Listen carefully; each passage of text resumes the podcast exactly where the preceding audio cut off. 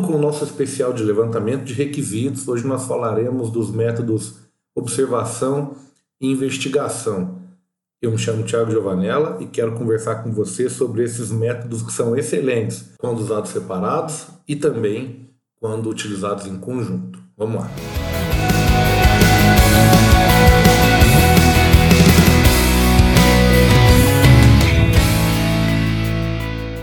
Se você está acompanhando esse, esse especial de levantamento de requisitos, já deve ter uma boa ideia do que é a investigação e observação. Mas hoje eu quero deixar alguns exemplos e contextualizar isso para que faça mais sentido. Observar algo ou aprender através da observação significa justamente acompanhar o processo de execução. Então, é quando nós vamos até um setor, até uma linha de produção, nós vamos conhecer alguma coisa a partir da sua realização.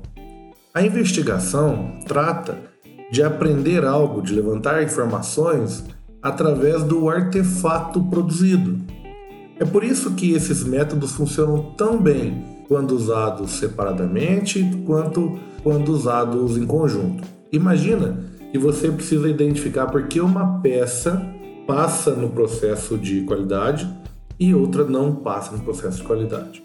Você tem o manual, você tem é, o POP de, de criação daquela, daquela, daquela peça, daquele artefato, você tem todos os subsídios para acreditar que está tudo certo, mas algumas peças são aprovadas e outras não. Então, neste caso, a gente pode utilizar o método de investigação e o método de observação em conjunto. Eu acompanho o processo de confecção dessa peça e depois analiso a peça acabada. Isso seria no acompanhar a observação e na, no analisar a peça acabada, a investigação. Imagina, por exemplo, que você vai desenvolver um software para o setor de contas a pagar. Você precisa saber quais são os documentos utilizados, qual o formato desses documentos, quais são os dados necessários para a entrada, qual é o formato da informação na saída e como as pessoas produzem informação e consomem informação. Pronto, mais um exemplo de onde podemos utilizar observação e investigação em conjunto.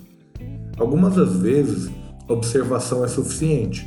Quando a gente quer, por exemplo, entender por que, que uma, uma funcionalidade do software não foi aprovada é, ou está gerando uma baixa produtividade, você pode acompanhar o processo de utilização daquele recurso, daquela funcionalidade. Você não precisa da investigação. Ou talvez você precise aprender sobre um formato novo de arquivo ou uma, um novo modelo de relatório. Basta que você faça uma investigação nesse documento. Não é necessário que você faça a observação da emissão do relatório. Mas eu gosto muito de utilizar os métodos de observação e investigação, principalmente quando o, o processo que eu preciso automatizar ou, ou ajudar a melhorar, ele ainda é muito obtuso. As pessoas fazem porque fazem. Ah, sempre foi assim.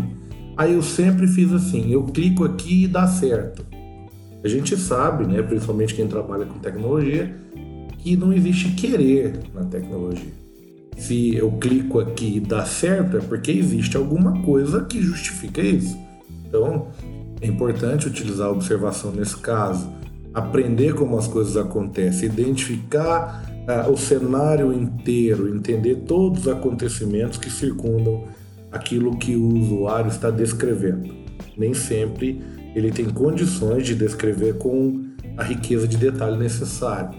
E também a investigação quando você vai substituir um software ou você vai melhorar um processo, você pode começar a aprender sobre aquilo entendendo como o que já é utilizado é, influencia nos resultados. Então, o método de levantamento de requisitos, observação, e o método de levantamento de requisitos investigação, eles funcionam muito bem juntos, separados. Eu estou frisando isso porque eu quero que vocês é, compreendam, inclusive dentro dos seus, do seu escopo.